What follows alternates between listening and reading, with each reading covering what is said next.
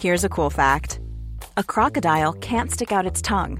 Another cool fact you can get short term health insurance for a month or just under a year in some states.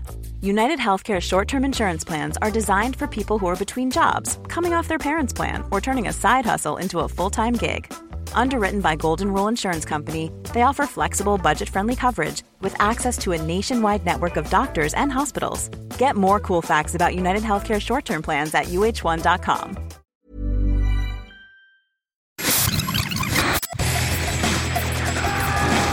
Bienvenue dans Stéroïdes, le podcast qui fait l'exégèse des gros bras.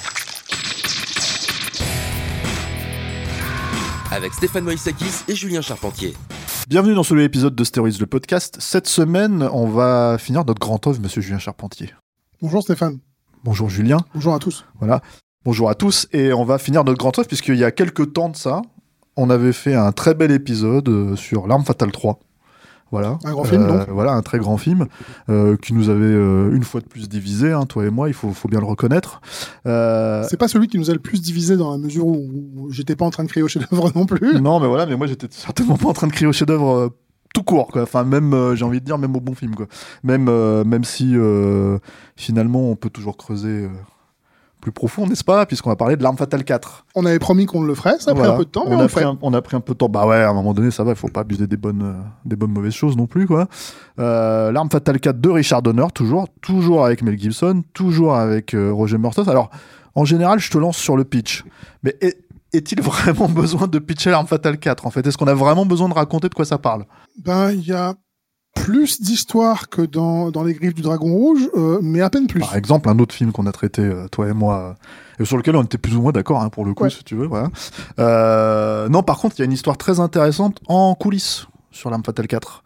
Et c'est d'abord sur ça qu'on va se concentrer avant de parler du film. On va en parler un petit peu quand même hein, du film, parce qu'il y a un film qui existe. Mais, euh, mais on va se lancer sur les coulisses. Alors, on est en 1998. Ça fait six ans que le monde entier attendait l'arme fatale 4. Et en fait, euh, cette année-là, il a bien failli ne pas arriver. Mais qu'est-ce qui s'est passé? C'est une, longue histoire. hein. Bah oui, C'est- vraiment, vraiment une longue histoire. Euh, bah, en fait, euh, je pense que la première chose dont on peut parler, c'est de, on va remonter un peu dans le temps et on va remonter en 1997. 1997, euh, c'est une année pour Warner qui s'est pas excessivement bien passée au niveau box-office, puisqu'ils avaient leur rouleau compresseur qui était censé absolument rouler sur le monde entier, qui s'appelait Batman et Robin, et qui, euh, selon les rumeurs, a, un budget euh, quelque part entre l'inflationniste et le proprement scandaleux et un résultat non seulement à l'écran, mais plus important encore euh, pour, pour nos amis du cinéma au box-office, très lar- largement en deçà de ce qu'ils espéraient. Alors le, budget, euh, je crois, officiel hein, de Batman et Robin, ce qui est complètement aberrant, c'était 120 millions de, dollars, me semble-t-il. Mais à cette époque-là, James Cameron, qui sortait donc Titanic, avait annoncé qu'il n'avait pas fait le film le plus cher du, ci- du cinéma, comme ça avait été euh, dit partout dans la presse avec Titanic, donc 200 millions de dollars, mais qu'il y avait un autre film qui était sorti cette année-là, euh, et il voulait pas le citer ouvertement puisque voilà il- même s'il était dans les petits papiers de, de- des studios quoi euh, qui avait coûté beaucoup plus cher que que mais j'ai euh, entendu jusqu'à Titanic. 235, mais je crois que tu as entendu encore plus que ça. Ah ouais, moi je bah 200 alors je pense que c'est 250 à peu près d'après enfin d'après les, les trucs qui sont sortis depuis quoi mais il y a aussi ça on parle du budget euh, si tu veux euh, alors du euh, film, de production, voilà, c'est ça, c'est-à-dire de production avec évidemment les salaires qui sont complètement hallucinants parce que tu avais déjà Clooney qui avait qui avait enfin tu avais comme pardon Schwarzenegger qui avait topé 25 millions 30, euh, ouais, 25, c'était 25, 25. 30, t'avais, je crois, t'avais 15 pour euh, Clooney, Ouais. euh, t'en avais, t'en avais euh, 5 pour euh, Chris O'Donnell, 5 pour, enfin, bon, T'en euh, avais euh, entre 8 et 10 pour Schumacher, le Voilà, c'est ça, donc- tout le monde avait été gracieusement payé. voilà, c'est ça. Donc, du coup, tu te retrouves avec un budget effectivement mastoc, mais ce n'est pas un podcast sur Batman et Robin, C'est n'est-ce vrai. pas? Voilà. Et donc, ce film-là a été un échec, mais les autres euh, films de 97 de, de Warner, comme Complot, qui était quand même un véhicule à star avec deux Richard Donner, avec Alice, euh, avec euh, Julia Roberts et avec Mel Gibson, avaient un petit peu sous-performé. Et puis, euh, une formida- un, un film qui aurait dû gagner tous les Oscars du monde s'il n'était pas tombé en face, en face de Tita- Titanic, qui s'appelle Elle est Confidential, était carrément un échec. Donc, ils se sont retrouvés fin, fin 97 avec une situation compliquée. Bon, il y avait aussi The Postman de Kim Costner qui s'est planté aussi. Qui en 98, je crois. celui-là, non? 97 en, 97, aux non États-Unis, 97. Et, euh, et surtout, il y avait un autre point. Alors, euh, bah, c'est, mine de rien, c'est un truc qui est un petit peu dans l'histoire officieuse. hein. Euh, mais euh, à ce moment-là, en fait, la Warner était très très mal aussi parce qu'il devait euh, financer un Pinocchio pour Francis Ford Coppola, qui ne s'est pas fait et qui en fait euh, et Coppola les a attaqués en justice et il leur a réclamé 80 millions de dollars parce que c'est Coppola hein. on peut pas faire les choses en petit quoi Ouais, ça coûte cher de faire du vin. hein, voilà, donc, donc en fait, du- d'un seul coup, tu te retrouvais avec une espèce de situation, effectivement, où euh, euh, la Warner était vraiment en disgrâce. Alors, il faut peut-être juste préciser ce que c'est ce que c'est la Warner à cette époque-là, hein, dans les années 90. Euh, c'est euh, deux dirigeants, Thierry Semel et, euh, et Robert Daly, qui sont en fait des bons gros papas. Enfin, faut, faut dire. C'est des gens qui ne prennent pas de risques. La Warner à cette époque-là, c'était clairement en fait des films de stars. En fait, c'était star driven, comme ils disent, c'est-à-dire des véhicules pour stars, des gens qui signaient à trois contrats, c'est-à-dire vraiment en fait euh, euh, trois films en fait pour chaque contrat. Euh, donc, si, si tu voyais par exemple, je ne sais pas, Mel Gibson dans Maverick, puis dans Complot, puis dans L'Arme Fatale 2, c'est parce qu'ils avaient signé trois contrats, ils leur devaient un film à chaque fois. Donc, tu te retrouvais en fait avec tout un tas de trucs comme ça qui font que, bah voilà, en fait, c'était pas normal que ce studio-là, qui avait quand même des recettes extrêmement éprouvées, des films d'action basiques, euh, etc., etc., lambda, hein, en fait, ce qu'il faisait à l'époque, il y avait très très peu de prise de risque. hein, il y avait, un, un tueur né euh, chez Oliver Stone, et encore, c'est parce que monsieur, monsieur euh, squattait les Oscars à cette époque-là, quoi, et ce genre de choses, mais c'était vraiment, sinon, le reste, c'était vraiment des thrillers, euh, des films d'action, du Steven Seagal, euh, des trucs comme ça. Il faut. faut... des, gens de goût. Voilà, le, le cinéma, quoi. Mais, euh, mais, mais voilà, donc c'est aussi, il faut spécifier dans quelle ambiance ça s'est fait, quoi. Et puis il y a eu un dernier truc qui a été le, le, le, le clou dans le cercueil, non seulement de l'année 97, mais également et surtout de l'année 98 de la Warner, c'est le fameux Superman Lives de Tim Burton. Donc pour ceux qui ne connaissent pas ce film, je ne sais pas comment vous faites, mais on va vous on, va vous aider un petit peu. Donc il y avait un film, un très gros budget, qui était une, qui prévoyait de faire revenir Superman après le cataclysmique Superman 4 pour en faire de nouveau un gros budget avec euh, à la réalisation le gars qui sortait de Batman et Batman le défi, avec en star euh, donc euh, Nicolas Cage qui sortait euh, de euh, euh, The Rock, euh, Living Las Vegas. qui sortait, qui sortait de son Oscar. Enfin bref, c'était un très très très gros film pour lequel énormément d'argent avait déjà été dépensé, Il existe un documentaire américain dessus. qui est absolument passionnant, qui a été réalisé par un ancien journaliste euh, qui s'appelle John Schnepp, Qui est mort depuis. qui, qui est mort depuis, et, ouais. et c'est disponible sur YouTube et, euh, et franchement c'est passionnant. Allez le voir. Si, je, je crois pas que ce soit sous-titré, donc il faut être anglophone. Mais euh, si vous êtes anglophone, allez le voir parce que c'est passionnant de voir comment ce film a été construit puis déconstruit parce qu'au final ce film ne s'est jamais fait. Comme l'a dit à plusieurs euh, plusieurs reprises Tim Burton, en fait le film existe, c'est juste qu'il existe que dans ma tête et que Ouais, personne ouais. d'autre que moi l'a vu. Mhm. Mais du coup, ça veut dire que le plus gros film de l'été 98 de Warner, moins d'un an avant sa sortie, tombe entièrement à l'eau. Et, et pour leur été, ben, ils ont plus grand chose. Ils avaient quelques films, hein, alors dans les D98, mais c'était pas des films porteurs, c'est-à-dire qu'il n'y avait pas ce qu'ils appellent un tentpole, quoi, c'est-à-dire vraiment un film phare.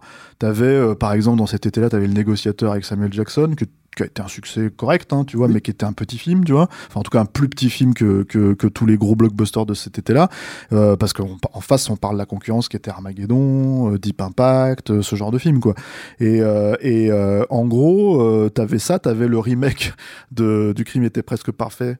Ah, Euh, Meurtre parfait de, bah, d'Andrew Davis, euh, voilà. c'est pas mon préféré, Andrew Davis, avec Michael Douglas. Exactement, voilà, t'avais avais quelques films comme ça, mais T'avais rien de Marshall, la suite du fugitif. voilà qui est sorti un petit peu un petit Un peu, avant l'été, ouais. Vers, euh, ah, c'était pas plutôt un peu avant l'été, c'était en mai, ouais. Mais le mais le truc en tout cas, c'est que c'est que voilà, il y avait pas de film euh, extrêmement porteur comme ça. Et puis il y avait un, un, un risque, un projet euh, différent avec euh, chapeau melon bottes de cuir, oui, voilà. qui était quand même, qui était quand un film qui douillait. Hein, c'était Oui, pas. mais qui s'est complètement planté, qui d'ailleurs a été euh, a été complètement saboté par le studio. Ah bah c'est un film qui faisait deux heures, à peu près deux heures environ, je crois que c'était six semaines avant sa sortie, et qui est sorti, il fait même pas 1h30, il fait 1h25, quoi, un truc Voilà, comme ça. Donc ouais. ils ont sabordé 35 minutes du film parce qu'ils comprenaient rien. Ouais, puis bon, tu comprends rien quand tu vois le film, et puis c'est quand même une grosse merde, hein, il faut le dire, tu vois. C'est pas, Euh, pas voilà. On fera peut-être un jour un stéroïde dessus, mais est-ce que c'est vraiment important? Euh, Donc tout ça, en fait, c'est pour un peu situer le contexte. Maintenant, revenons un petit peu à l'arme fatale 4. Alors, il faut savoir que l'arme fatale 4, c'est quelque chose qui était dans les tuyaux depuis très longtemps. Hein, C'est-à-dire la Warner, en fait, dès qu'ils ont vu euh, les succès euh, colossaux de l'arme fatale 3, Ah, en qui est fait, le ce- plus gros succès de la, de- de la franchise. hein. Ouais, voilà. Euh, euh, ont décidé de mettre en chantier deux suites. En fait, euh, en 93-94, euh, deux scénars en fait qui ont été écrits euh, en même temps et l'idée c'était de les tourner au même moment. Sauf que qu'est-ce qui s'est passé? Il s'est passé que, en fait, euh, bah, euh, à ce moment-là, Mel Gibson faisait preuve de euh, de réalisateur.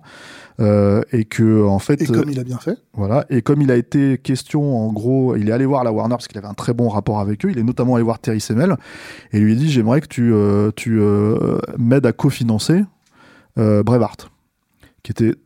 Il y avait une partie chez Paramount et finalement une autre partie chez Fox, quoi. Mais en fait, l'idée c'était que Warner rentre dans la danse à la base à la place de l'un des deux studios, quoi. Et en gros, Terry Semel, qui comprenait pas trop le projet, lui dit Ok, je veux bien le faire si tu signes un arme fatale pour moi si tu t'engages à faire l'arme fatale 4. Et apparemment, Mel Gibson l'a très mal pris et a décidé, en fait, c'était à peu près en 94, quoi, et a décidé, en fait, qu'il voulait plus faire d'arme fatale à cause de ça. C'est-à-dire, malgré sa sympathie pour Richard Donner, malgré le fait qu'ils avaient fait Maverick et euh, plus tard Complot, euh, euh, toute l'idée, c'était que Mel Gibson a gelé l'arme fatale à cause du comportement du patron de studio, donc, c'est une des raisons pour lesquelles, en fait, la suite a déjà tardé à se mettre en place. Un des projets qui était prévu, c'était que en fait Jeffrey Baum avait écrit une version du scénario dans lequel Riggs et Murtaugh euh, combattaient des euh, néo-nazis survivalistes, c'est ça, non Euh, Des survivalistes néo-nazis. Je je me souviens plus. Euh, Ouais. Jeffrey Baum, pour rappel, le scénariste de L'Arme Fatale 3. L'Arme Fatale 3, euh, qui a- il a réécrit notamment aussi euh, Shane Black sur L'Arme Fatale 2, hein, sur son scénar qui s'appelait Play Dirty, quoi. L'inconscient. Oui, ben voilà, et puis c'était. Mais apparemment, l'idée de ce scénario était de revenir un petit peu à la source du premier film et de faire quelque chose d'un peu plus sérieux. Donc euh, c'était vraiment. euh, voilà. euh, Et là, monde- Richard, il a dit non. Et tout le monde avait l'air partant pour ce scénar-là. Et va savoir pourquoi, en fait, en gros, euh, c'est pas du tout le scénar qui a été utilisé pour euh, L'Arme Fatale 4, puisque on en revient donc euh, à la fin de l'année 97, où l'idée c'est de vraiment se dire, ok, là on a besoin du film, quoi. Ah bah c'est que le film est passé de, son développement L à priorité numéro un où il fallait absolument on est donc on est quand on dit fin 97 c'est littéralement décembre Euh, donc on est on est dans un film qui est censé, sortir en juillet il reste sept mois huit mois mais enfin avec les fêtes de Noël on va dire sept mois donc ils ont globalement sorti le chéquier et convaincu tout le monde à grands coups de millions de dollars parce que c'est quand même un film qui a un budget qui est dix fois supérieur à l'original, puisque l'original a coûté à peu près 15 millions de dollars, celui-là en a coûté 140, et même par rapport au précédent, c'est quatre fois plus, puisqu'il était à 35, euh, L'Arme Fatale 3. Donc on se rend compte que c'est un blockbuster où ils ont vraiment euh, craché de la thune parce qu'ils avaient besoin du film. En fait, c'est ce qui se disait à l'époque, c'est ça. C'est-à-dire qu'en fait, c'est même pas un film que les gens avaient envie de faire. C'était un film que les gens avaient besoin de faire, en fait, chez Warner, quoi. Donc, en, l'o- en l'occurrence, ce qui s'est passé, c'est que Mel Gibson a touché 25 millions de dollars sur spécifiquement ce rôle-là, avec une participation, je crois, à 17%. En fait, Ouais, des, euh, des, euh, des, euh, comment dire, des entrées, quoi. Euh, bon, euh, Donneur, euh, pareil, il a fallu, il a fallu lui- parce que lui, c'était même déjà à l'époque de complot, c'était 10 millions de dollars par, par film, quoi. Ensuite, il y a effectivement, bon, Riggs, enfin Murtaugh, pardon, donc Danny Glover. Glover qu'il faut payer parce que le film ne peut pas se faire sans lui. Et en gros, ensuite, comme c'est des contrats qui se sont mis en place au fur et à mesure, c'est-à-dire qu'il y a aussi les contrats des scénaristes. C'est-à-dire qu'il y a plusieurs scénaristes qui se sont retrouvés en concurrence, en fait, à partir sur, euh, sur euh, en gros, euh, l'idée de développer, en fait, tout bêtement, euh, le, le combat de Riggs et Murtaugh contre les euh, triades chinoises, en fait, à Los Angeles, quoi. Et, et en gros, ce n'est même pas qu'apparemment, comment dire, les cinq scénaristes ont bossé sur Ils travaillaient pas ensemble, Voilà. ils travaillaient en parallèle. en parallèle, mais sur le même contexte. C'est-à-dire qu'il n'y avait pas, euh, on, on se disait pas, tiens, on va développer un petit peu plus loin un autre type de, de, de, de menace ou ce genre de choses. Non, c'était vraiment, ils sont tous partis sur ce. Ce qui montre un peu l'urgence du projet, qui donc consiste à dire on va engager cinq personnes pour écrire le même film. Voilà, c'est ça. de cinq façons différentes et ensuite on piochera ce qui, selon nous, fonctionne le mieux et qui s'accorde avec les sept pistes qui, forcément, elles, vont être euh, préparées en amont parce que vu que c'est les grosses scènes d'action du film, elles vont demander euh, plus de temps de prépa que le reste. Bah, C'est-à-dire qu'en fait, dans la fabrication, alors euh, le scénariste qui est ressorti finalement, c'était Channing Gibson, qui a aucun rapport avec, euh, voilà, aucun lien de parenté avec Mel Gibson, euh, mais qui est un scénariste de télé et qui pensait en fait se retrouver sur un projet un peu plus simple à écrire, euh, un peu plus pépère parce que justement il n'y avait pas l'urgence d'écrire l'épisode de la semaine suivante, tu vois, et qui finalement se retrouve dans un espèce de, de, voilà, de- de bordel ambiant euh, à devoir en gros imaginer des scènes à la volée sur le plateau en impro avec les acteurs, c'est-à-dire que leur donner des, des- des cartes à jouer euh, sur des séquences quoi. Et alors tu disais que les set pieces, les scènes d'action en fait euh, majeures étaient un petit peu rédigées à l'avance quoi. La réalité de la situation, c'est que donc le film est sorti en juillet 98. Il a été tourné entre le 15 janvier, il avait la date, la date de prévu c'était le 8 janvier, finalement ils ont eu une semaine de retard, euh, entre le 15 janvier Ce qui du coup devient énorme dans les, dans les Ouais, circonstances voilà. pareilles. et, et jusqu'à la fin du mois de mai. C'est-à-dire qu'il y a d'un seul coup le film concrètement, physiquement, entre Il le premier tour de manivelle, 33 jours Voilà. euh, entre, le, entre le moment où ils ont terminé le tournage et la sortie du film. 33 jours pour toute la post-prod. Voilà, Ce et c'est- ce qui est délirant, puisque tu te retrouves quand même avec un film euh, juste euh, à la base monstrueux, hein, c'est censé quand même être un film d'action. C'est Joel Silver qui avait expliqué que c'est pas seulement que le film n'avait pas d'effets spéciaux numériques en fait dans, dans, dans le film, parce que bon, on va dire que l'arme fatale ne s'y prête pas forcément, mais euh, on va dire que par exemple Die Hard with a Vengeance, enfin Die Hard 3, ils l'ont démontré qu'ils pouvaient utiliser des effets spéciaux numériques en fait dans, dans, dans ce type de scène d'action. Euh, ne serait-ce que pour la mise en scène, pour l'invisibilité de la mise en scène, on va dire quoi.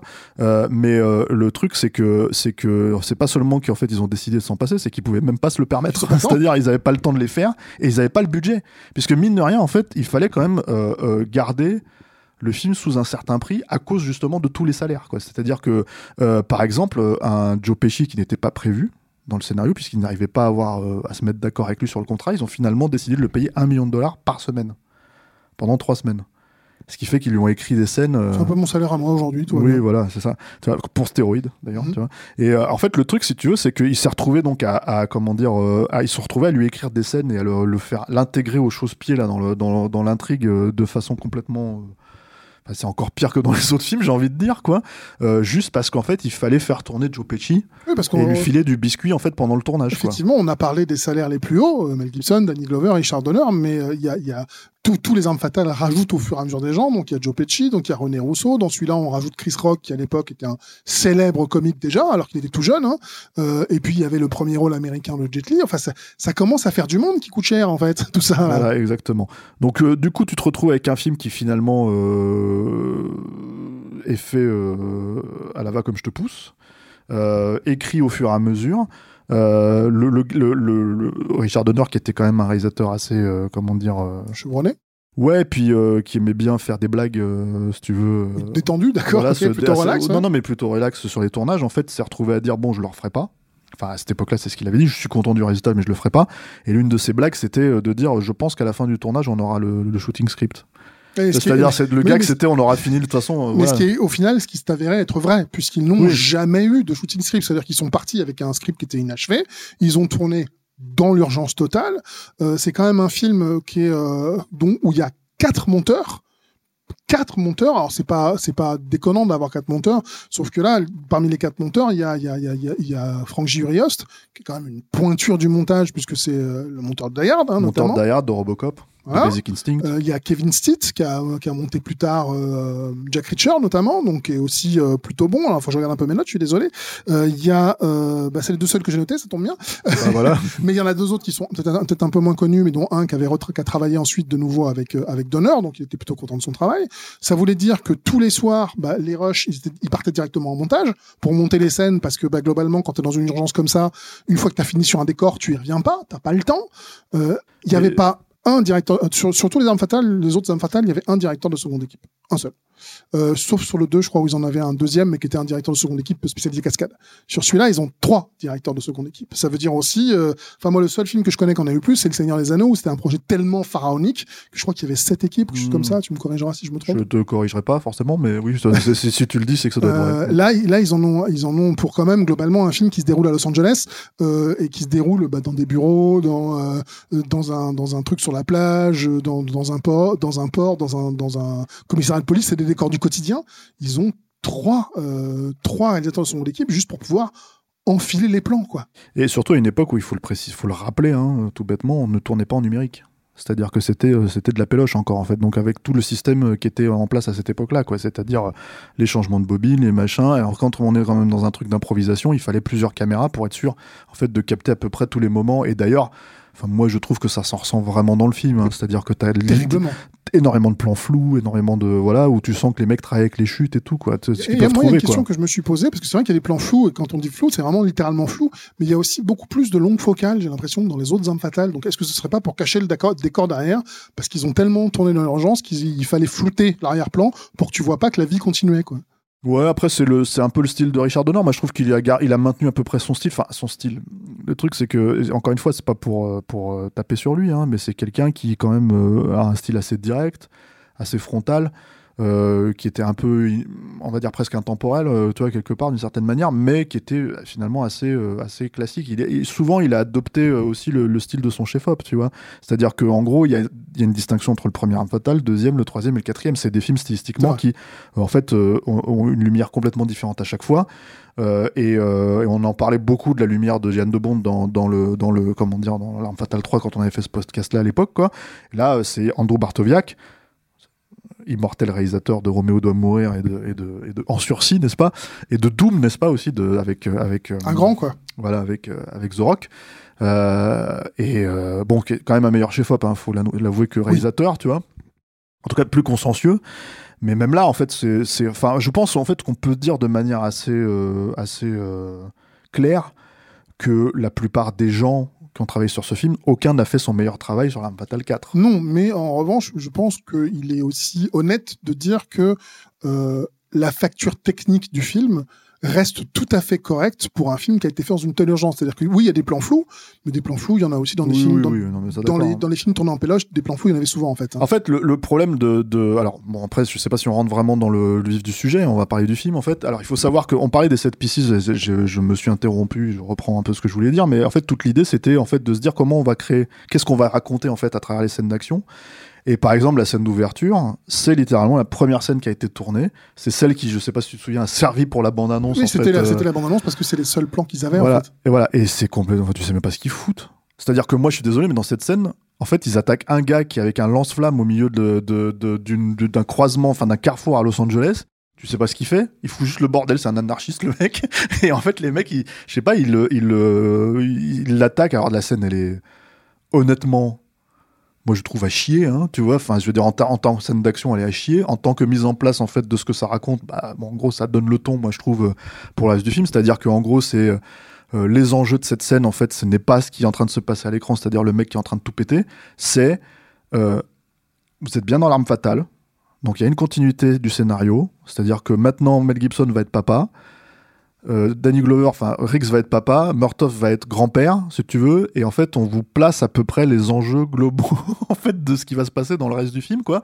Et, en gros, bon bah c'est Mel Gibson, enfin Riggs est toujours Riggs, il fait des blagues à, à Murtaugh, il lui dit vas-y fous-toi à poil et fais le poulet. euh. Ah ben globalement, t'as euh, un peu l'impression que t'as une scène de d'enjeu de sitcom au milieu d'une scène où il y a des coups de feu, des explosions, des trucs qui Voilà. partent dans tous les sens, qui ont juste été mis là effectivement pour pouvoir créer la bande-annonce parce qu'ils avaient besoin de matériel. Voilà, qu'il fallait montrer que ça va quand même péter, quoi. C'est-à-dire que c'est quand même reste un film d'action, quoi. Euh, Et puis quand on dit que la bande-annonce, la première bande-annonce, c'était euh, cette scène-là, c'est vraiment, c'est littéralement. Hein. Ah oui, il y a C'est tout- il y a juste- quatre- juste- et après il y a quelques plans en fait en vrac de, de la poursuite sur l'autoroute et, euh, et, euh, et des blagues de, de Joe Pesci, mais en fait sinon c'est vraiment. C'est la scène en continuité, juste évidemment en, largement raccourci, parce que au lieu de faire, je sais pas, 3-4 minutes, elle fait euh, 45 secondes. Quoi. Voilà, et c'est ça, c'est-à-dire qu'en fait en gros tu te retrouves avec une espèce de scène où ils se sont dit on va tout foutre là pour faire commencer le film sur ça, parce que sinon il faut être honnête.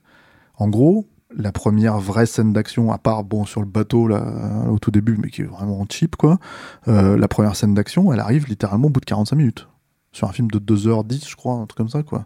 Euh, Voilà. Et tout le reste c'est meublé.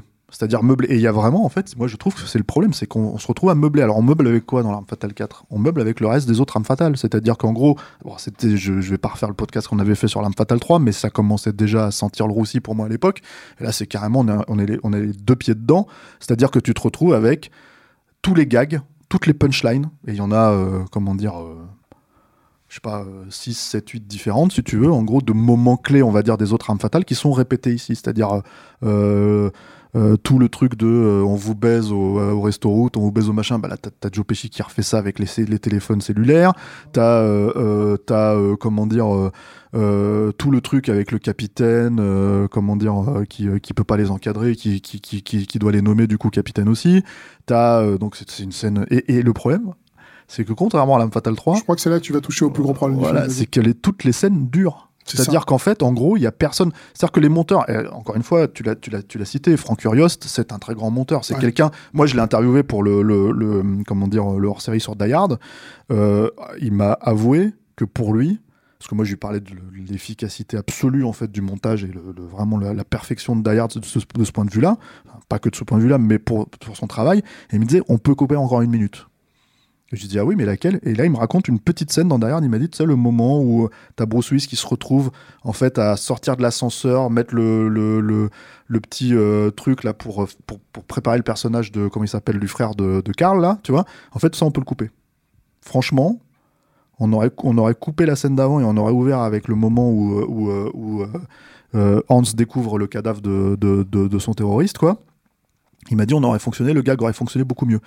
Et, je suis allé vérifier, du coup, je suis allé revoir le, moment, et il a raison, effectivement. Bon, je, je pas moi qui vais le remettre en question, mais le truc, si tu veux, c'est qu'il a raison. Donc c'est quelqu'un qui a cette volonté à la base de tailler. Et d'ailleurs, il voulait couper cette scène à l'époque.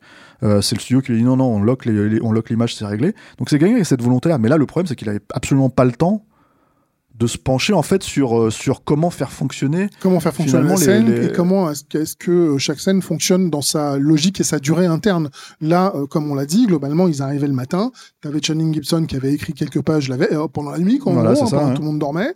Il présentait les pages et ça se voit par, par exemple enfin je pense que René Rousseau n'a pas eu une seule ligne de dialogue écrite hein je pense qu'elle a improvisé toutes ces toutes ces répliques. C'est pas possible autrement. Sauf, je pense, la mise en place au début avec euh, le mariage et euh, qui est encore une fois un enjeu. tu vois, j'ai l'impression effectivement qu'on lui dit bon, écoute, euh, il faut, il faut toi, euh, René Rousseau, t'es une bonne actrice, donc ce que tu dois faire passer, c'est le fait que lui veut pas se marier, donc pour lui faire plaisir, tu lui dis que tu veux pas te marier non plus, mais en fait, au fond de toi, t'as envie. Voilà, maintenant, joue. Je pense que ça a arrêté là. ça, t'as le truc aussi avec la lecture du, du roman de. Bon, ça c'est pareil, c'est un truc, enfin c'est totalement mais absolument secondaire. Enfin, tu vas voir même, tu vois, encore, ça n'a aucun sens. Tu pouvais le couper du film, quoi. C'est le moment où t'as, en gros, t'apprends que en fait la femme de de, de Murtoff, en fait, Trish, elle, elle écrit en fait sous pseudo des romans à l'eau de rose, euh, tu vois. voilà, et que c'est comme ça qu'il se fait du, du pognon, alors qu'en fait il y a même pas de pseudo suspense sur l'idée qu'il serait corrompu, le personnage de, de, de Murtoff. Et surtout, quand tu connais le personnage de Murtoff, tu te dis, mais pourquoi vous avez imaginé cette idée? Ça vient d'où en fait? Pourquoi vous avez créé ça? On sait très bien, on sait très bien que ça va. Oui, mais rien n'apporte rien dans ce film. Il faut être, enfin, faut être, faut être cohérent. Faux, en fait, le truc, si tu veux, c'est que c'est, je pense aussi que tu as deux forces qui se confrontent là-dessus. C'est-à-dire que d'un, d'un côté, tu as Richard Donner qui dit bon, ok, il faut faire le film ok, il faut qu'on y aille. Donc en fait, on va mettre des blagues, on va mettre des machins et tout. Et moi, ce que j'appelle de l'humour de beauf, hein, euh, grosso merdo, quoi. C'est-à-dire à refaire tout le temps la même chose, quoi. Euh, avec, euh, allez, on a, on a Joe Pesci, donc on y, on y va, c'est roue libre. On a Mel Gibson, on y va, c'est roue libre, etc., etc., etc. Toujours les mêmes blagues, tu vois. On se fout de la gueule de Murtoff dans le commissariat, ce genre de choses, quoi. Et t'as euh, bah, Uriost qui est censé à un moment donné, euh, comment dire, euh, présenter quelque chose de convenable, quoi, de présentable, on va dire, si tu veux, quoi. Et, et du coup, comme ils n'avaient pas les pages de scénar qui arrivent en même temps, comme il y avait tous ces trucs-là, bah forcément, au bout d'un moment, bah, tu te retrouves avec un film de 2h10 qui aurait dû en durer 1h40 en vrai avec ce que ça raconte parce que ça raconte rien. Qu'est-ce que ça raconte finalement un Fatal ça raconte en gros Mel Gibson enfin Rick Zemmertoff qui se retrouve en fait dans un espèce de trafic de comment dire de, de comment on dit d'immigrés chinois. Enfin, comment tu peux dire Enfin, comment est-ce que tu racontes Le trafic d'êtres humains. trafic d'êtres humains, quoi. Tu vois, et qui se retrouve en fait, en gros, à, courser euh, le personnage de Jet Li qui appartient aux triades.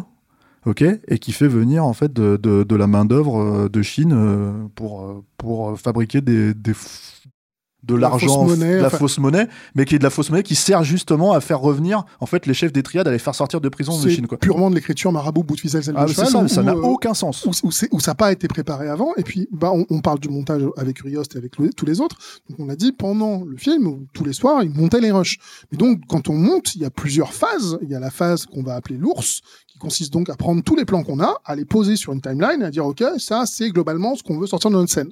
Après il va y avoir ce qu'on va appeler du lissage, qui va être justement de couper tous ces morceaux, euh, les respirations, euh, euh, de choisir quel angle on choisit, est-ce qu'on prend dans un champ contre champ, est-ce que c'est forcément la personne qui parle qu'on va voir l'image, ce genre de choses-là. Tout ça, c'est du lissage. Et en fait, le lissage, une fois qu'on l'a fait, on présente ça au réalisateur. Le réalisateur il dit ça j'aime, ça j'aime pas, je préfère. Tu sais, on avait tourné ça, donc il y a un vrai travail d'archiviste puisque tu as tout toutes tes prises et là tu choisis la meilleure prise et on sent clairement que sur ce film là en gros ils sont passés directement du, de l'ours au lissage à la sortie. Il n'y a pas eu le travail de maturation de scène. Et d'ailleurs, Uriost, en fait, c'était la première fois qu'il a, qu'il a monté sur Avid à l'époque, c'est-à-dire la station de montage. Euh, euh, Ah, c'était sa première en plus Bah oui, parce qu'en fait, il, il tournait, enfin, tout à l'époque, comme c'était tourné en péloche, bon, la vide existait déjà, hein, mais, euh, mais, mais en gros, si tu veux, les, les réalisateurs et monteurs étaient encore pas forcément réfractaires, mais avaient la conscience que, en fait, comme c'est un, un style de montage différent, en fait, si tu veux, puisque ça demande une autre méthodologie,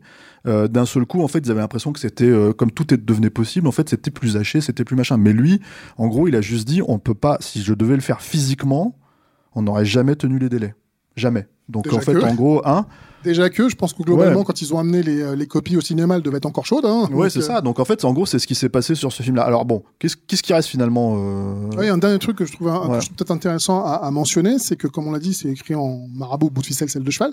Et tu te retrouves, euh, par exemple, juste avant la scène finale, tu as des plans euh, de, euh, de la voiture de Murtoff qui va vers, la, vers, le, vers le, cette piste donc, de, de la scène finale, et tu as des dialogues. Et là, tu vois clairement euh, ce qu'on appelle euh, en, anglais de l'ADR, donc c'est soit additional dialogue recording, soit euh, automated dialogue replacement. Voilà, c'est les deux définitions. Donc en gros, c'est quand on, tourne une scène, après on va se permettre de, bah, si par exemple on a tourné ça dans un port et qu'il y avait des, travaux sur le bord, on va retourner la scène, en- enfin on va redoubler la scène en studio, mais ça sert aussi parfois à changer les dialogues. Et là, on voit clairement que cette scène en voiture, elle, n'est- elle est restée dans le film pour une seule unique raison. C'est une scène de voyage dans laquelle il ne se passe rien. Et la seule chose qui, qui se passe, c'est qu'il y a de l'EDR pour que les personnages expliquent où ils en sont et pourquoi ils vont là où ils vont. Parce que sinon, en fait, t'as du mal, toi, en tant que spectateur, à faire les liens, puisqu'il y en a, en a pas, le film n'est pas construit.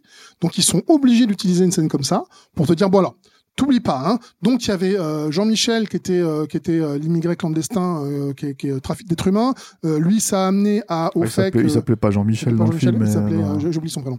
Euh, ça a amené au fait que, euh, en fait, la raison pour laquelle il est là, c'est à cause de la fausse monnaie. En fait, il te résume tout ce qui vient de se passer pour que tu puisses enfin comprendre de quoi parle le ouais. film.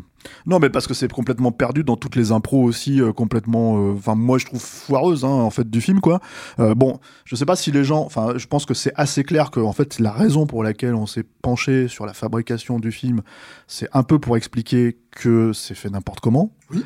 Que donc, en fait, il y a quand même une raison pour laquelle le film ressemble à ce qui ressemble, hein, à la fin. Voilà. Maintenant, il faut peut-être un petit peu, pour, pour boucler quand même la boucle, en fait, un petit peu, peut-être retenir certaines choses. Il y a Jet Li, notamment, dans le film. Bon, le grand gag, le grand gag, c'est qu'apparemment euh, il allait tellement vite. euh, en fait, euh, ses mouvements allaient tellement vite que, en gros, t'as Richard Donner qui lui a demandé de ralentir la cadence, quoi, parce que sinon c'était pas possible de. C'est de- au-delà du gag, hein. ils en parlent carrément dans le making-of du film. Oui, oui, Euh, oui, oui, mais bon, après, moi, je sais pas qu'est-ce qu'est la légende. C'est vrai qu'il va très vite, Jet Li, mais le truc, c'est que si à Hong Kong ils arrivent à le cadrer, c'est que, voilà, enfin, c'est possible avec. Surtout qu'il a ramené Coriolan avec lui. Hein. Oui, voilà, donc euh, c'est- quand même possible d'avoir d'avoir des techos euh, qui, qui, qui suivent la, le- la cadence, quoi, tu vois. Euh, donc je pense que c'est un peu aussi une manière de, comment dire, euh, vendre la légende Jet Li, de dire, voilà, regardez, c'est quand même un acteur, euh, tu vois, un artiste martial complet, très connu à Hong Kong, etc., etc. Il fait son premier film américain, euh, on lui file un rôle conséquent de méchant, etc., etc. Bon, à tout prendre, il est, il- c'est un meilleur méchant que celui de l'Arme Fatale 3, on va dire, si tu veux, mais, mais, euh, Bah, ça reste Jet Li, c'est-à-dire que tu mets dans un plan, le mec il a voilà, un charisme fou, donc ça marche. quelques- Quoi. il envoie quelques coups de tatane, il fait, il fait, il fait quelques trucs et voilà, c'est bon, ça, ça fait le job quoi. Euh, à l'époque, euh, on va dire que le cinéma de Hong Kong était vraiment en train d'essayer de s'immiscer euh, euh, à Hollywood quoi. On est au Donc, moment de la rétrocession, voilà. donc on, on en avait Donc, déjà parlé. donc c'est voilà, on rentre là-dedans, on en avait parlé pour le corrupteur à l'époque avec Cho Yun Fat. Donc voilà, on est, on est, comment dire, c'est clair que quand tu te retrouves avec Jet Li dans l'Arme Fatale 4, c'est une plus-value pour l'Arme Fatale 4. Est-ce que c'est est-ce que c'est le meilleur film de Jet Li? Loin s'en faut. Non. Voilà. Et du coup, du coup, là-dessus, évidemment, on vous renvoie, comment dire. Euh, au film de Tsuyark par exemple, mais euh, mais on fera des épisodes dessus un jour. Euh, le truc c'est que c'est que voilà, il y, a- il y a cette problématique où tu te retrouves avec ce type de scène où effectivement il y a un petit peu d'arts martiaux. Alors soi-disant le, le, le, le truc aussi c'est qu'ils se sont dit ok Jet Li est tellement fort qu'en fait il va falloir que Murtoff et Riggs en fait se battent ensemble Le, pour le- le, combat pour le- final devait être euh, seulement Riggs contre Comme dans tous les contre- autres films, d'ailleurs, en voilà, général, contre, contre Jet Li puisque Riggs est censé être un artiste martial accompli sauf que bon euh, ils sont aperçus là que face à Jet Li ça pouvait pas passer parce qu'effectivement Jet Li était mais tellement plus rapide et tellement plus félin euh, que, que Mel Gibson et même si on adore Mel Gibson Hmm. et que c'est un C'est pas le même c'est un athlète Ouais, mais ouais. c'est pas le même combattant c'est pas Hmm. c'est pas un gars qui a fait qui, qui- qui- qui- qui a appris les arts martiaux quand il avait 4 ans quoi. Voilà. et, euh, et euh, globalement euh, donc du coup ils se sont dit bah on va rajouter euh, Murtaugh à la scène pour qu'il soit à deux contre un et en plus euh, c'est quand même une scène euh, relativement sale c'est-à-dire qu'il l'attaque en loose day hein. il lui tire dans le dos il, il le tape pendant qu'il est retourné. Bah, il le finit à la calache et tout. hein, Oui, c'est- calache. ouais. Enfin, c'est pas très tendre. Ouais. C'est là qu'on voit que c'est un film R hein, quand même, Ouais, parce que ouais. pour le, pour- pendant toute la partie, euh, puis ça, puis les sales blagues, les sales blagues, euh, enfin parce que c'est pareil, c'est l'arme fatale, tu vois, c'est l'arme fatale 4 dans les années 90, tu vois, donc t'as quand même beaucoup de blagues euh, racistes. Oui. Voilà. C'était quoi, euh, opération drag queen ou je sais pas quoi. Enfin, J'ai voilà. mangé un mauvais chinois ou j'ai un chinois qui pas passé. Je me souviens Ouais, comment voilà, il, c'est comment que il le des trucs de merde comme ça, quoi. Euh, ce qui était, moi, moi, je précise hein, déjà de la merde à l'époque pour moi, hein, c'est-à-dire c'était déjà des blagues à la con, quoi. Oui. Euh, et euh, voilà, de l'humour de beauf. Hein. Et puis ouais, effectivement, bon, c'est un peu violent, mais enfin, ça reste, ça reste finalement pas si. Enfin, Bah, t'as presque cette euh, scène finale qui est euh, beaucoup plus violente en fait que le reste du film. Elle est presque en décalage. Euh, C'est-à-dire que Parce qu'elle est plus sombre, parce que. elle, elle est plus euh, sombre, ouais. il flotte, euh, c'est saignant. euh, effectivement, il y, a ce- y a ce côté de l'attaque euh, en loose day qui, qui, qui ressemble pas au reste du film parce que c'est une scène qui est relativement sérieuse dans un film qui l'est pas vraiment. Et il y avait l'idée, enfin Mel Gibson avait peut-être encore une fois, parce que c'était son grand fantasme à l'époque, hein, l'idée de faire mourir son personnage à l'écran, en fait, encore une fois, puisqu'ils n'avaient pas réussi leur coup sur Arm Fatal 2, quand, quand, quand, en gros, quand Shane Black avait écrit cette fin-là. Euh, et finalement, il est revenu aussi dessus parce que euh, il s'est amusé à faire l'arme fatale 4, apparemment, parce qu'ils ah, sont tous très bien amusés sur le film. Ça, il y a pas de problème. Nous, moi, je trouve moins quand on regarde le film, et là, en fait, revoir le film aujourd'hui, ça a été vraiment, vraiment, moi, j'avoue, pénible. Je l'avais pas vu depuis des années, euh, et je me suis dit, ouais, ça tire à la ligne. J'ai envie de dire, en termes d'humour, la seule scène, je trouve, qui, qui bénéficie, on va dire, du fait qu'elle dure un petit peu, c'est la scène du gaz hilarant où euh, tu sens qu'il se marre vraiment pour le coup et tu vois la caméra elle laisse passer un peu le truc et tout. Donc en fait du coup et comme tu t'attendais à ce qu'il y ait une vraie scène de torture on va dire parce que c'est l'arme fatale quand même tu vois avec le chez le dentiste tu vois le détournement du gaz hilarant bon fonctionne à peu près quoi. Mais en fait on est quand même dans un et c'est d'ailleurs je trouve la seule scène où euh, Chris Rock est utilisé pour Chris Rock c'est-à-dire que enfin quand même à la base Chris Rock c'est pas du tout un héros d'action Oui, c'est un comique. c'est pas un premier, Enfin, c'est pas un- un jeune premier. Enfin, c'était pas un jeune, voilà, c'était pas un jeune premier à l'époque non plus. Euh, il a pas, à ma connaissance de mémoire, il a peut-être, s'il a peut-être essayé de faire un film d'action, c'était Bad Company, je crois. C'était pas lui là-dedans avec euh, avec Je Anthony, Je l'ai pas vu, mais je crois que c'est le. avec Anthony Hopkins, de Joel Schumacher. Mais bon, c'est pareil, c'est planté parce que tu peux pas y croire en fait à Chris Rock en héros d'action. C'est aussi bête que ça. Hein. T'y crois pas dans Fatal 4, t'y crois pas dans Bad Company. Euh, donc en fait, c'est le seul moment où il est utilisé pour sa force comique, on va dire quoi. Euh, très brièvement, hein, très rapidement quoi. Mais c'est le seul moment où tu, pour moi en fait, quand tu revois le film aujourd'hui, tu reconnais Chris Rock. C'est-à-dire et et pas euh, tu vois un acteur lambda quoi. je t'avoue que quand on avait fait euh, le podcast sur la Fatal 3, j'étais plus positif que tu ne l'étais. Euh, là, moi, sur la Fatal 4, euh, je me dis, même pour ceux qui ont apprécié la Fatal 3, c'est compliqué, la Fatal 4. Tu, tu peux être fasciné par l'objet, l'improvisation totale, le côté totalement décousu du film, et malgré tout, une facture technique parfois plutôt réussie. Euh, moi, cette scène-là, tu vois, je- le seul truc dont je me souviens, c'est qu'il y a un acteur dedans qui joue aussi dans Le Corrupteur et dans les deux films, il s'appelle Uncle Benny. Mais c'est à peu près Ah le oui, seul oui, truc dont je me euh, souviens. tu vois, moi, le reste de la scène, je fais, mais, mais c'est- c'est comme on disait tout à l'heure, c'est vas-y, coupe, coupe, c'est bon, elle est pas drôle ta scène, coupe, Mais enchaîne. Lui, il est un peu marrant dans cette scène aussi, je trouve. Mais bon, enfin bref. Moi, moi, c'est le seul truc. En fait, c'est le seul moment où j'ai un petit peu rigolé, euh, tu vois, de, de tout le film, quoi. Euh, bon, il y, a des- il y a des grosses scènes d'action, mais c'est pareil, tu vois. Je veux dire. euh, Enfin, la scène sur l'autoroute, euh, c'est la fête aux cascadeurs, quoi. si tu veux. C'est-à-dire Ah c'est- que là, c'est euh, Bon, c'était l'époque, hein, tu vois, mais. bah, le, le- le boulot du cascadeur, souvent, c'est quand même d'essayer de, de mettre de mettre son bras devant la caméra pour qu'on voit pas que pour qu'on voit pas que c'est pas Mel Gibson.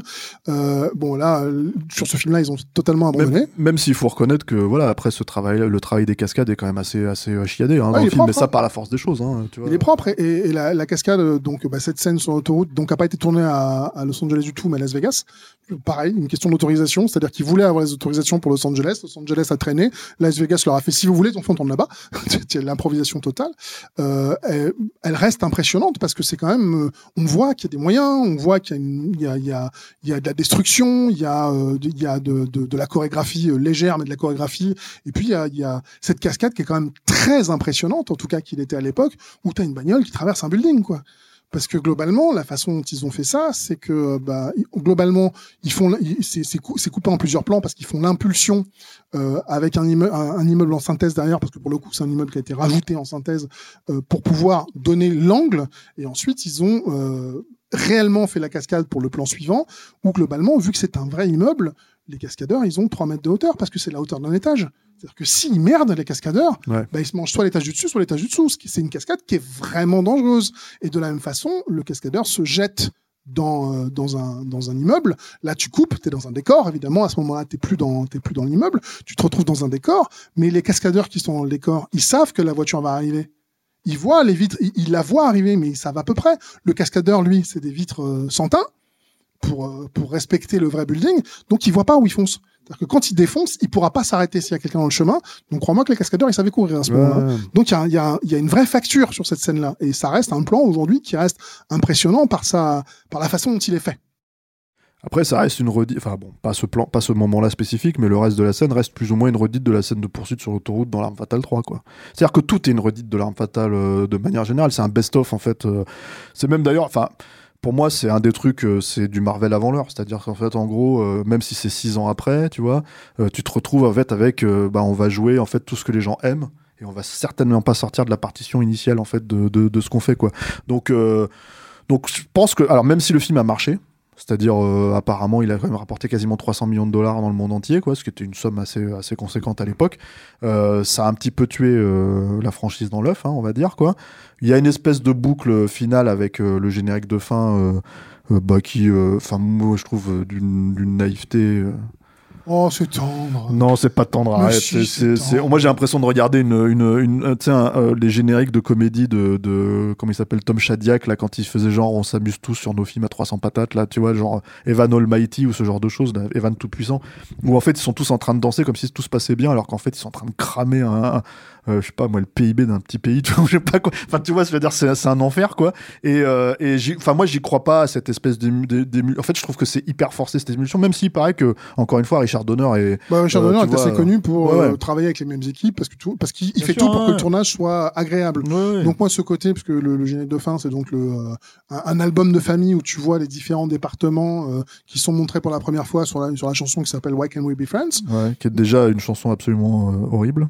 Alain, Alain va, va- est-ce qu'on, est-ce qu'on, maintenant qu'on filme, est-ce qu'on peut mettre de la musique? On peut mettre, non, tu peux plus. Tu mets plus de la musique, hein. Si, si, fais oui, oui de la tête. Bah, tu veux nous mettre un, un morceau de, ce, ce- de la chanson préférée de Julien Charpentier, s'il te plaît, à la fin du, à la fin du, euh, comment dire. Bah, de devenu ma chanson préférée. Bah, en d'un deux seul secondes. coup, tu vois, D'accord, ok. en deux secondes. D'accord, ok. Bah, Voilà. écoute, moi, je trouve que c'est, ça fait partie des, des, euh, des- entre guillemets, des satisfactions du film, c'est-à-dire qu'il y en a assez peu. Je pense qu'on a été assez sévère euh, jusqu'à maintenant, pardon, en, ne- en, en, en disant fondamentalement pas grand-chose à l'intrigue parce qu'il n'y a pas grand-chose. Euh, Bah, Il y en a pas d'intrigue. hein. bah non, mais, euh, mais globalement, il y a, il peut y avoir des points de satisfaction. C'est-à-dire que si, t'as- si, t'es- si tu trouves que l'Arme Fatale 3 c'est le meilleur de la série, peut-être que tu trouveras dans l'Arme Fatale 4 des, des satisfactions, puisque comme tu l'as dit, c'est un prolongement, c'est un best-of, c'est la version déconnante d'un film qui était déjà déconnant. Euh, Il y a euh, deux, trois scènes qui valent à peu près le détour, et tu sens effectivement une véritable camaraderie, moi je trouve, à l'écran, euh, qui moi me fait pas Oui, rire, oui. mais qui, fera, qui fait peut-être marrer les gens. hein. En fait, je trouve que le, ce- on on part quand même d'un, d'un film noir, tu vois. D'un Ah polar très, tu très, vois, très loin euh, Fatale Voilà, 3, hein. et, et quand tu vois ce générique-là, pour moi, c'était vraiment, c'est le dernier clou dans le cercueil, quoi. C'est-à-dire que vraiment, quand je vois ça, je me dis, ok, ça n'a plus aucun rapport. C'est-à-dire, tu montrais, il y y a un mec, il, il sort, il sort de, tu sais, il, il va voir l'arme fatale euh, en salle à l'époque, d'un seul coup, il se retrouve en tôle pendant 10 ans. il sort, on va, il va se dire, putain, je vais me taper l'arme fatale 4, il, débarque, le mec, à mon avis, il se dit, putain, Qu'est-ce qui se passe? C'est les visiteurs. Là. C'est voilà, diablerie. Tu vois, mais le truc, si tu veux, c'est que donc en gros, euh, euh, t'as ce truc où en fait, où, voilà, ils ont ils ont plus ou moins tué la franchise dans l'œuf, honnêtement. Hein, C'est-à-dire en essayant de la rebooster, on va dire. Ah tu bah, vois. pas Euh, clairement. T'avais pas mal de gens qui, qui considéraient déjà à l'époque que la question elle se posait. Enfin, la question se posait, c'est-à-dire est-ce que c'est toujours valide de faire un Arme Fatale 4 en 1998, quoi? Euh, Notamment l'agent de Mel Gibson, hein, Ed Limato, qui lui disait mais arrête de faire ça, mon gars, t'as gagné des Oscars, c'est bon là, tu vois, arrête de faire l'Arme Fatale 4, quoi. C'est plutôt Euh, Maverick, quoi. Hein, euh, ouais, non, mais même, mais voilà, tu vois. Et euh, même si Mel Gibson a toujours plus ou moins fait ce genre de personnage, en fait, même dans les autres films, même dans les films de- qui sont pas des films de Richard Donner, hein, tu vois, ce que veulent les femmes, c'est bon, c'est voilà. Hein, Oh bah oui, bah il existe ce film, euh, je l'ai Oh, pas, je l'ai pas, voilà. Et euh, euh, et le truc, c'est que bon, pas peut-être pour finir. euh, pour boucler un petit peu le truc, parce que je crois qu'on a un peu tourné tous les secteurs. Si, il faut peut-être préciser que René Rousseau, ça fait quand même un peu pitié de l'utiliser comme ça, parce que c'était quand même un personnage un peu badass dans le 3, tu vois. Donc là, bon, c'est une femme enceinte. Certes, mais si tu veux, elle, a- elle, envoie peut-être un coup de latte ou un truc comme ça, mais ça s'arrête là, quoi, tu vois. Donc c'est quand même un peu triste, je trouve, en fait, de réduire le personnage à ça. Euh, un autre problème, c'est qu'à force de rajouter des personnages, t'as plus le temps de faire exister ceux qui sont déjà là, en fait. Surtout Oui, dans un puis, tournage précipité comme ça, quoi. Puis bon, enfin, tu vois, tu te coinces avec l'idée de bon, bah, elle est enceinte, euh, on va raconter quoi? On va raconter les derniers jours avant qu'elle accouche, quoi. Super. Donc forcément, on peut plus faire grand chose, quoi. Euh, mais, euh, mais euh, donc voilà, il y a ça.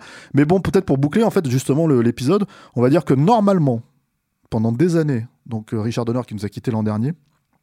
euh, au mois de juillet, euh, au mois de juin ou au mois de juillet dernier, en 2021, euh, de l'an dernier, je veux dire, euh, avait prévu de faire L'Arme Fatale 5. Il avait même prévu que ça serait son dernier film, en fait. Oui, parce que ça faisait un moment qu'il n'avait pas touché une caméra et ça commençait, à, Voilà. ça commençait à revenir sérieusement. C'est-à-dire qu'il y avait toujours eu des discussions sur l'Infatal 5, mais là, c'était visiblement, c'était pas genre, ouais, on le fera un jour quand on aura le temps, c'est qu'il y avait une véritable envie et, euh, et de tous. Voilà, et, et bah, c'est-à-dire, voilà, c'est aussi ça le truc, c'est-à-dire que pendant des années, il y a eu quelques projets. En fait, qui se sont mis en place. Il y a eu plusieurs scénarios qui ont été écrits pour un Arme Fatale 5. Il y a notamment Shane Black qui avait recommencé, enfin, qui avait réécrit un scénario. Il en avait parlé, il en avait parlé à Arnaud. Parce que j'avais dit, Arnaud, vas-y, pose-lui la question quand tu le, quand tu le, quand tu le crois. C'était à l'époque d'Iron Man 3.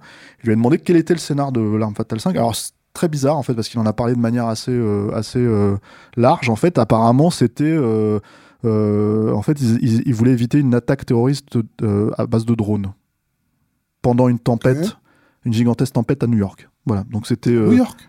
apparemment, ouais, c'était le- le- l'idée du, euh, du, euh, du- de, de l'arme fatale 5 écrit par euh, Shane Black en 2008, à une époque où il essayait de relancer sa carrière en fait Shane Black, juste après Kiss Kiss Bang Bang, qui avait quand même pas, pas beaucoup marché quoi.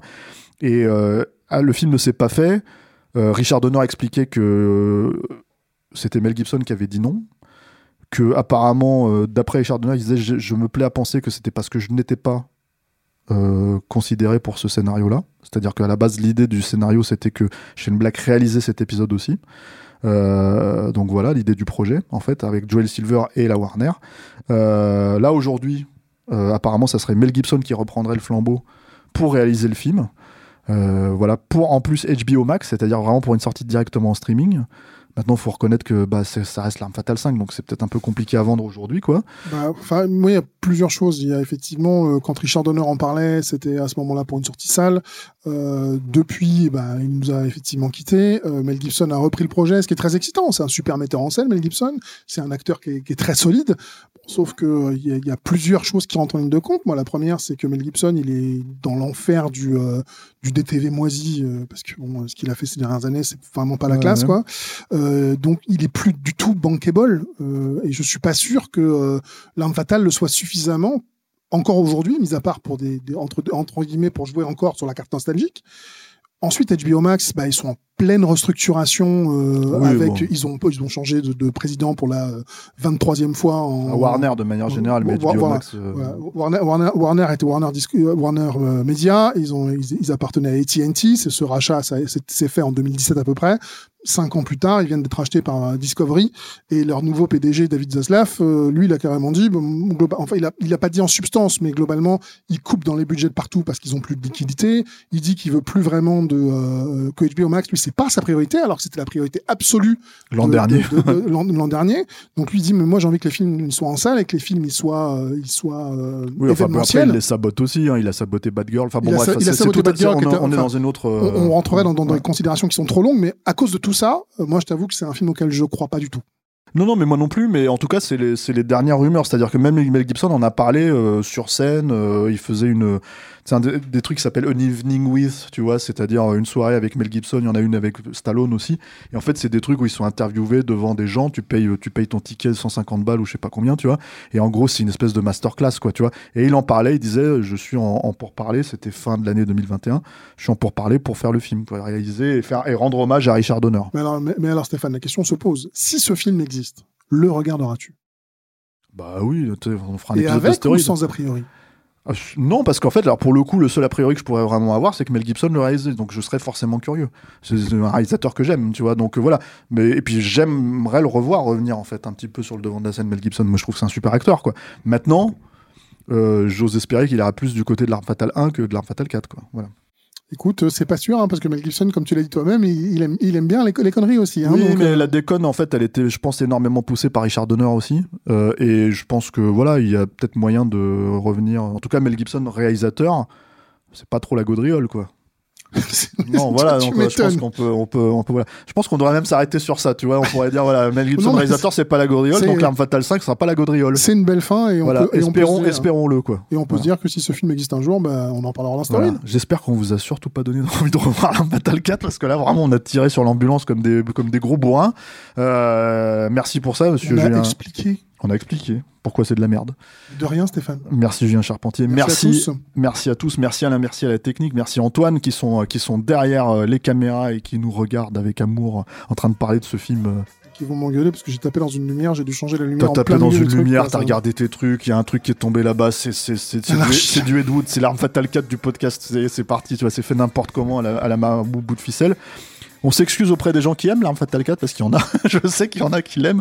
Donc euh, oui, on est vraiment désolé. Euh, continuez à l'aimer, c'est pas grave. oui, continuez on à aime l'aimer, c'est pas parce qu'on n'aime pas nous que voilà. Il fallait juste qu'on finisse notre grande œuvre. Euh, si malgré tout, même si vous aimez l'arme fatale 4 et vous voulez nous soutenir, ben, il y a toujours Tipeee et Patreon. Et puis mon cher Julien, on se retrouve avec un film, un, un super film cette fois. Ça marche. On spoil pas. Normalement, si les gens regardaient un petit peu, tu veux, le- le- les plans larges, ils ont peut-être une idée de ce que ce sera. Il y a des indices et tout? Ouais, il y a des indices, tu vois. Si, si, si c'est cadré par Monsieur Mercier, euh, à la perfection, voilà. Euh, mais on se retrouve à ce moment-là. Ça marche. Salut Merci à à tous. tous.